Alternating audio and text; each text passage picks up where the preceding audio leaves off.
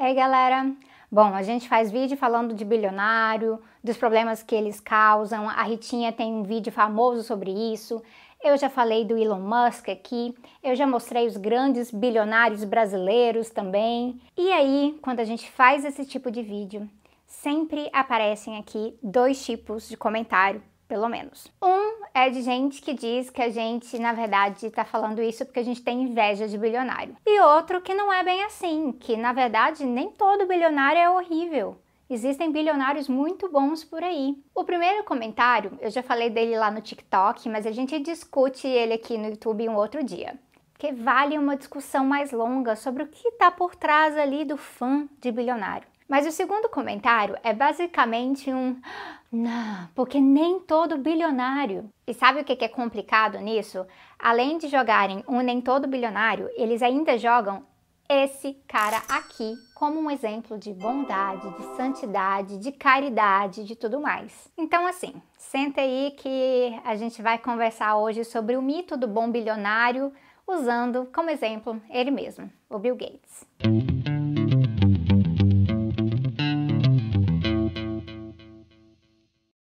Se você puxa informação sobre o Bill Gates na Wikipédia, você vai encontrar ali na descrição dele que ele é um magnata, que ele é um desenvolvedor de software, que ele é um investidor, autor e filantropo. Então, resumindo, ele é a cara do burguês dessa era do capitalismo. O burguês com um bom plano de marketing.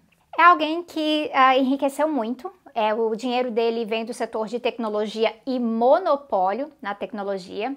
E ele também influencia política e ele investe até quando parece que ele está fazendo caridade. Ele está investindo. E recentemente o Bill Gates está sendo bastante discutido por duas coisas. Ele está em alta por ter enfiado o dedo no desenvolvimento de vacinas para a Covid-19 e também por ter publicado um livro que tem um ângulo bem problemático sobre a questão da mudança climática, mas que está fazendo um enorme sucesso. O que, na minha opinião, torna Bill Gates também um representante do capitalismo verde. Talvez até mais do que o Elon Musk, ou pelo menos eles empatam. Então, primeiro sobre a questão da vacina. Originalmente, os pesquisadores de Oxford, por trás da vacina de Oxford, eles anunciaram que eles não colariam patentes na sua vacina. Então, isso significaria que qualquer laboratório do mundo com estrutura de produção poderia produzir essa vacina. E aí, logo depois desse anúncio, tudo mudou, porque a AstraZeneca entrou no negócio e tornou essa vacina propriedade privada. No caso, a vacina sendo mercadoria e a propriedade intelectual por trás dela como propriedade privada. Então, mesmo que os lucros fiquem para depois da pandemia, as proteções de propriedade ao redor da vacina, elas impedem o conhecimento e tecnologia de circularem. E aí isso significa que laboratórios que estão ociosos ao redor do mundo, eles poderiam estar produzindo mais vacina, vacina já autorizada pela Organização Mundial de Saúde e outras instituições, e, na verdade, isso também afeta a economia de escala e distribuição, e até mesmo o preço final da vacina. Mas o que, é que isso tem a ver com Bill Gates? A Fundação Bill e Melinda Gates, ela interveio no processo a favor da entrada da AstraZeneca. Essa movimentação, ela se relaciona com vários acordos e interesses da fundação é, e dos seus criadores, né? O Bill e a Melinda Gates totalmente envolvidos nisso aí, e esses interesses na indústria farmacêutica que também são interesses ainda até hoje relacionados com a criação de monopólios na indústria, que tem tudo a ver com como o Gates ficou rico em primeiro lugar. Eu estou falando da Microsoft. O monopólio da Microsoft ele chegou a ser tão grande que as pessoas passaram a associar um PC com Windows. E tempo atrás, isso foi parar na justiça. Então, num julgamento de 1999 sobre o monopólio da Microsoft no mercado, o juiz explicou que, olha, não era simplesmente um caso né, de monopólio em que um produto tomou conta total do mercado, isso criou barreira para outros competidores entrarem. Mas a empresa em si, ela tinha práticas que prejudicavam tanto competidores quanto consumidores, algumas dessas práticas beirando a ilegalidade. E podem dizer que é coincidência ou não, mas foi exatamente nessa época que eles criaram a Fundação Bill e Melinda Gates. Mas aí voltando para o tema da vacina aqui. O Bill Gates, ele acabou ele mesmo reconhecendo recentemente, em janeiro de 2021, que né, realmente existe um problema de criação de monopólio sim quanto à vacina, mas que na opinião dele, ah, tarde demais para que alguma mudança em relação às regras de propriedade intelectual por trás da vacina tivesse algum impacto na quantidade de vacinas disponíveis ao redor do mundo. Seja, na verdade, deu tudo certo para quem queria ganhar muito dinheiro dominando o mercado das vacinas de Covid-19. Isso vai ficar cada vez mais evidente quando a gente entrar na questão de outras doses, de boosters e coisas assim.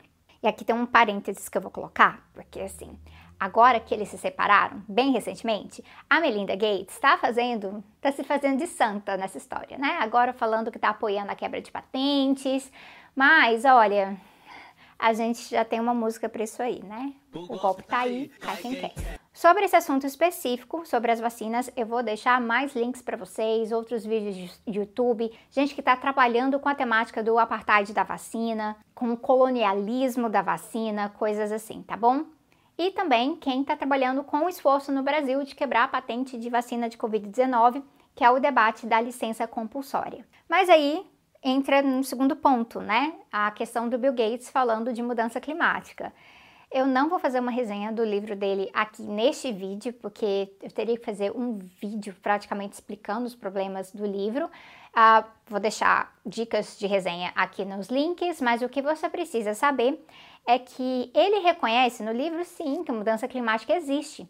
E é um entendimento geral da ciência do clima, no sentido que é muito melhor do que os negacionistas. Mas esse entendimento, ele não é totalmente correto, porque tem diagnósticos ruins para favorecerem falsas soluções.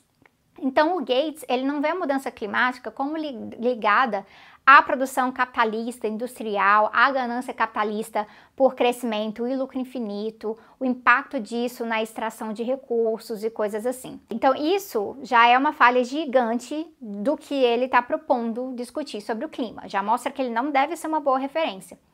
E tem vídeo aqui sobre capitalismo e mudança climática, tá? Se você quiser pegar mais sobre isso, o que está por trás disso, já está explicado aqui no canal. Só que a coisa piora. O Gates trata como se fosse possível a gente resolver esse problema da mudança climática sem intervir no capitalismo. Pelo contrário, promovendo um capitalismo de livre mercado, de alto investimento, que traga mais e mais soluções tecnológicas.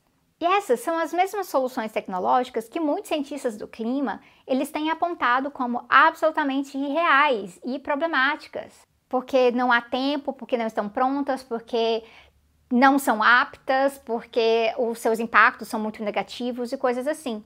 Aí a gente vê sendo promovida uma farsa da geoengenharia como uma grande solução e a única solução. E aí eu vou deixar mais materiais sobre isso também e um dia eu quero voltar com um vídeo explicando diretamente os argumentos falsos por trás de quem trata a geoengenharia como a solução de todos os problemas. E mais uma vez eu recomendo aqui o trabalho do nosso cientista ecossocialista querido Alexandre Araújo Costa, que tem material em vídeo e escrito também sobre isso. Vou ficar aqui para vocês. Então, com isso, já dá para ver que o Gates ele é problemático. Mas como a Fundação Gates é praticamente a maior instituição privada de filantropia do mundo, Parece que realmente não importam os pecados. O Bill Gates, ele é maravilhoso, ele é admirável, porque olha só, ele está doando o seu dinheiro, ele prometeu que vai doar metade do dinheiro dele, mesmo sem ser obrigado a fazer isso. Olha que alma altruísta. Bom, por isso eu vou fechar explicando algumas coisas para vocês aqui. Então, sim, Bill Gates não é obrigado a doar a sua fortuna. E sim, parte dessas doações Sim, tem impacto positivo. Por exemplo, quando estão financiando pesquisa que infelizmente o Estado capitalista não financia. Mas olha, não, isso não é altruísmo, ou pelo menos não deveria ser o que conta aqui, porque muito do que faz parte da fundação vem com o rabo preso. O funcionamento da Fundação Gates ele é extremamente ligado aos interesses de lucro das corporações ligadas ao Bill Gates e outras corporações parceiras. E quando eu falo corporações parceiras, eu estou falando, por exemplo, de Bayer, de Yara, de Cargill, de Corteva. Quando Gates decidiu dedicar o seu tempo todo para a filantropia, saindo ali da direção da Microsoft, o que mais teve foi fã de bilionário assim com o olho brilhando. Mas você sabia que além dessa história toda da vacina, a Fundação Gates ela tem uma relação muito, muito forte com a abertura de mercado para, por exemplo, sementes da Monsanto em África? É assim, enquanto a Fundação financia programas para melhorar a segurança alimentar em vários países do continente africano, aí sabe o que, que avança junto? Avança a ideia, o projeto de que para produzir comida tem que fazer isso nos moldes daquilo que a gente chama de Revolução Verde, que eu explico neste vídeo aqui, mas é basicamente a ideia de que para produzir tem que ter uso de agrotóxicos, de fertilizantes, sementes transgênicas e grandes maquinários. Isso atropela conhecimento local, isso atrapalha a segurança alimentar, sim, isso tem impacto na natureza. Então a realidade é que um programa que a gente chama de AGRA, né, que foi fundado com o dinheiro da Fundação Gates e da Fundação Rockefeller, a Agra ela fez muitas promessas sobre segurança alimentar em até 18 países de África e depois reduziu para 13 países, enquanto organizações locais, movimentos sociais, de camponeses mostravam e mostram até hoje que essa lógica está prejudicando, por exemplo, a disponibilidade de água e também está atrapalhando a autonomia das comunidades escolherem o que elas querem plantar. E aí, o que elas vão comer? E na realidade, em alguns países, como por exemplo na Tanzânia e em Mali, a produtividade que a Agra prometia, ela não aumentou assim. E na verdade, a redução de fome foi uma fa farsa total, gente, porque nesses locais a fome aumentou em 9 dos 13 países sob intervenção da Agra. Então isso demonstra as mentiras da Revolução Verde que diz que só dá para alimentar o mundo nos moldes daquilo que o agronegócio gosta. E isso demonstra também, claro, como esses esquemas de filantropia, de caridade, muitas vezes são muito mais marketing, muito mais relações públicas do que serviço real. E aí entra também a questão do imposto, porque com isso, com status de filantropia, é possível investir em vários projetos e corporações sem pagar imposto, como seria se fosse com a corporação original. Então, isso é só uma amostra dos problemas para vocês, para vocês abrirem o olho, desconfiarem da bondade de bilionários. E claro, vou repetir mais uma vez, sempre, sempre temos fontes do link que você vai encontrar na descrição. E aí, por fim, eu quero recomendar para vocês que têm conhecimento da língua inglesa, um episódio de um dos meus podcasts favoritos em língua inglesa, que é o Tech Won't Save Us, com Paris Marks. E é o episódio que tem o mesmo nome que eu escolhi para esse vídeo, porque é assim que muita gente se refere a ele, que é o bom bilionário, The Good Billionaire. E é tudo que o Bill Gates tenta vender para sua imagem. E é tudo que a gente sabe que ele não é, porque vamos ser realistas, né, gente? Bilionário bom não existe. Não deixe de comentar aqui, de compartilhar, de se inscrever e eu vejo vocês em breve.